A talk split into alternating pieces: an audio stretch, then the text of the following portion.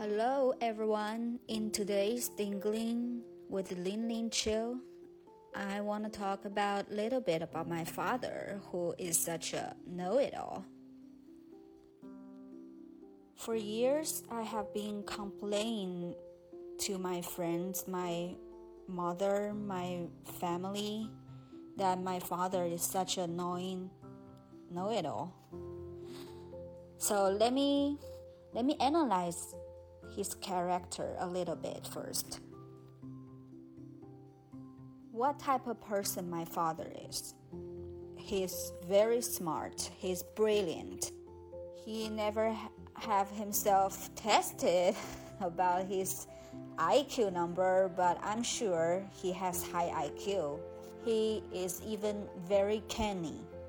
He can see through things without much effort. He can see this dark side behind the thing so clearly, easily.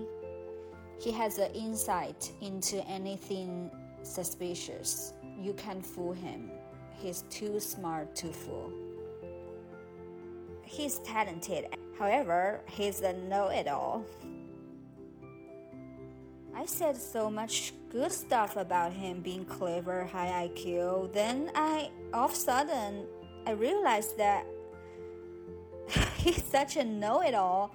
He he has so much to tell, to educate to other people. That's because he knows so much. He knows so much. He knows so much, or he thinks he knows so much. So he it's his obligation to share with everyone else. It's his duty to educate people, to inform people, or he knows in a conversation, in a talk.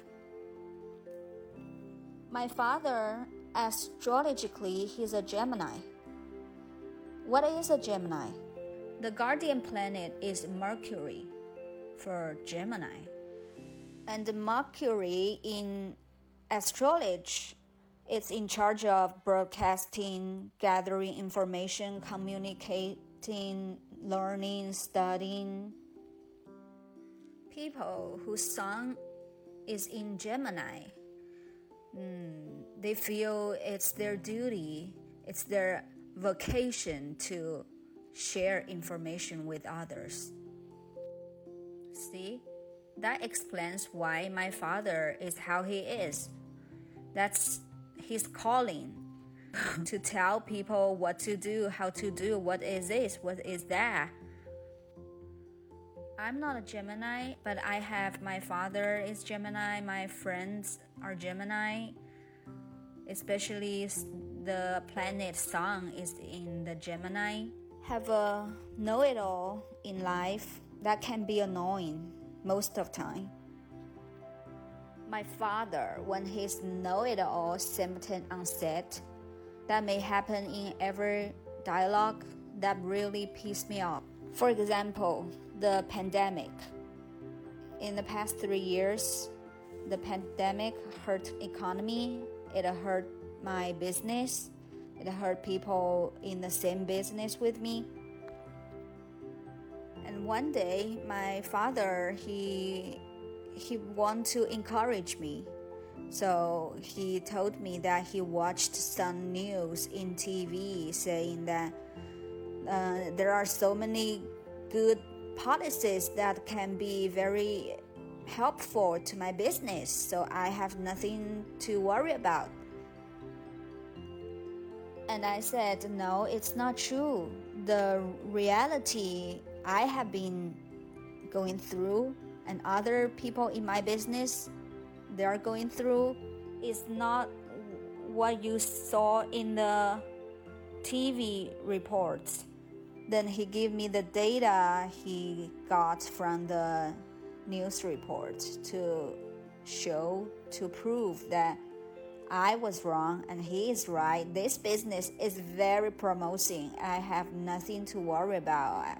I, am just stupid, you know, I'm just so stupid. I worry about it. I moan about it. So all of a sudden, I am the outsider of the business I have been in 10 years. But Han, he knows nothing about it. He never worked in this field.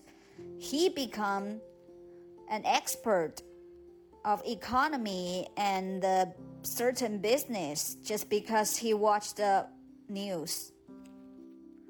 Of course, he did this is out of goodwill. He just want to comfort his daughter, you know. Uh, but the way the way he chose really make me angry. I can't say that out loud to him, but in my mind, I was thinking, shut the F up, you know, shit. I love him, I love him so much, but it it's really insufferable. A professional know it all, like my father. I found that he is very afraid of ignorance and he doesn't want people to know the fact that he doesn't know everything in the world. Every time I'm wrong, he's wrong.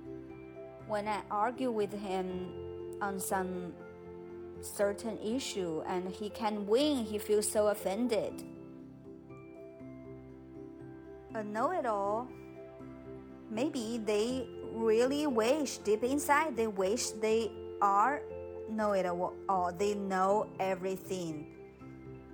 But the but the brutal truth that nobody can know everything. We are all very ignorant to some extent in many things.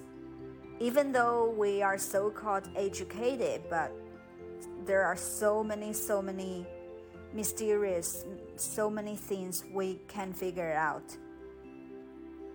One famous person might be a know it all. That's Steve Jobs. I read a funny story in his autobiography that was when he when he was looking for the perfect glass to make iPhone screen, he visited a glass factory. He talked to the boss of the factory. Obviously, the boss is a real glass expert. But after they had a conversation, then they talked about something they discussed the, glass Steve Jobs he need. He asked the factory boss to sit down and listen. He stand up and says, "Let me tell you something about glass."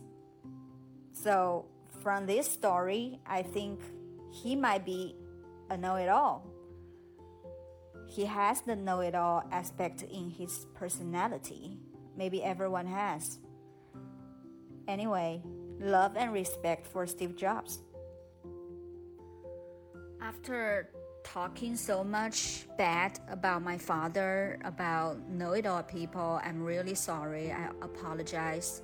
Now I'm going to talk something valuable about them. When I was much younger, every time when my father tried to give me advice on life and work, especially when he offers some opposing ideas, especially when he says something to against my theory, my belief, then I got so angry. In my mind, I was like, "Shut up! I don't want to hear. I don't. I don't need this." Now I grow much older the more I learn about the world, about life, the more I realize that I know nothing. I do need different opinion. I do need people's advice, especially from someone as smart as my father. Because everyone has blind point. Blind point in the blind point we have. It might be it doesn't matter most of the time but sometimes it could be vital deadly. So Ideally, we should have someone around us who can see things we cannot see, then point it out, warn us, so we could avoid the trap we may step into. After many times, I realize I do need advice from people like my father, from clever people who are more experienced than me, who are much smarter than me in other ways. So I don't even mind they are know it all. I don't mind my father is know it all. I will put up with the nonsense, the BS he says. Then I dig out the information I need. Then I make use of them. I like to ask advice from these people who are inclined to be know it all or they are really know it all. The fact is, they love to be consulted, they love to be questioned.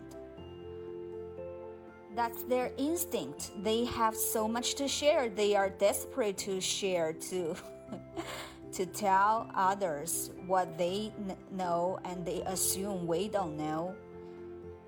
Like I said, like I, I analyze my father as a Gemini. Maybe that's they take that as their vocation. They're willing, they'll be happy to give advice for free. I found that every time if I take the advice uh, from my father and it worked, then I tell I did what you told me to do. I followed all these instructions you give me and I made it. Then he'll be so satisfied. It's like my accomplishment equals his. Partially that's his because I do I make all these things based on some valuable information and advice he gave me. So he take the credits for sure. He deserves the success and honor because he the brain behind the thing. I believe everyone in their life must have some know it all. Maybe your parents, like my father, maybe your boyfriend, girlfriend, your friends, your colleagues, your sister, brothers. I don't know, someone you can say goodbye to because you can put up with the know it all quantity, but someone you have to be with forever till the end of day of your life. What can you do?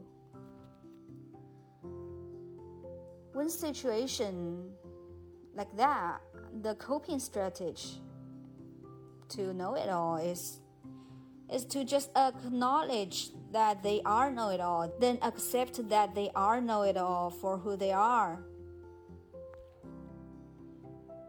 If you believe in astrology, you, you believe in Gemini, when their destiny, their instinct are already written on the stars, what can you do? Nothing you can do but accept who they are.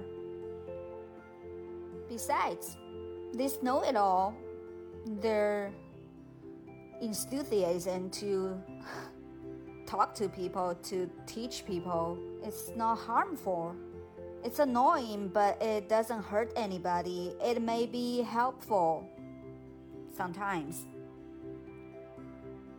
It sounds cliche, but I still have to say when you have a know it all, it's someone you love, you have to be with for most of your life. So we should focus on the merits they have rather than the flaws coming along with them. How about we make very good use of know it all people? We squeeze every drop of knowledge they have when we have problems and we need someone to talk to. Talk to who?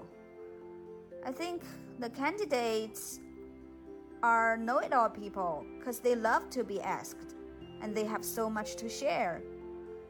Why not satisfy them by consulting them with our own problems, our private life problems, or maybe work problems? Don't look down on know it all because um, sometimes, okay, that might be a fake know it all. They think they know, but they have no idea. But sometimes, some people, like my father, he's so smart, so canny. He partially, he's a real know it all. In a case like my father, questions to ask him, we benefit from it. In the situation like fake know it all people, we take our problems to bother them to some point that all this stuff annoys them and they gradually they know they are not real know-it-all will that work? It's kind of like an anti-psychology. Uh, uh, anti-psychology or reverse psychology? Well, know-it-all is really knowledgeable. That's so great. Because when someone is a know it all and you know him, you could always bother him or she with your problems, and uh, they may know the correct answer to your question. When it comes to fake know it all, how to cope with them, I think the best strategy is to pushing them, keep asking them questions, keep asking why, why, how do you know? Why? Explain it to me. Then push them to a limit that they may not want to talk to you anymore. So that sets you free. I thought I'm a know it all, but why I can't answer all these questions? I'm not a real know it all. I don't know so much. What? They will be shocked by themselves. The ideal future for this fake know it all is that they they really start to learn, to train themselves to become very well educated, a real know it all. They do know so much. That's the good side. If so, win win, everybody wins. In the end, I want to say have know it all in life. That's annoying. That's true. That's no doubt.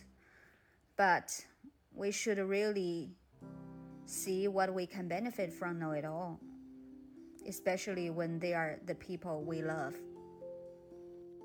Because fundamentally, especially it's family or people who love us, they're just accidentally being know it all and they want to talk to us more than to others.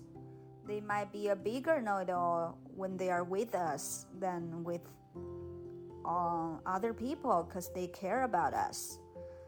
They just worry we don't know so much. We may be hurt by the world. That's why they are so desperate and they can't wait to tell us everything they knows. Anyway, I love my father, even though he's a know-it-all. I have a question. Is anyone around you a know-it-all? Meanwhile, a Gemini. Let's see. That's interesting. Peace and love. See you next time in Dinglini.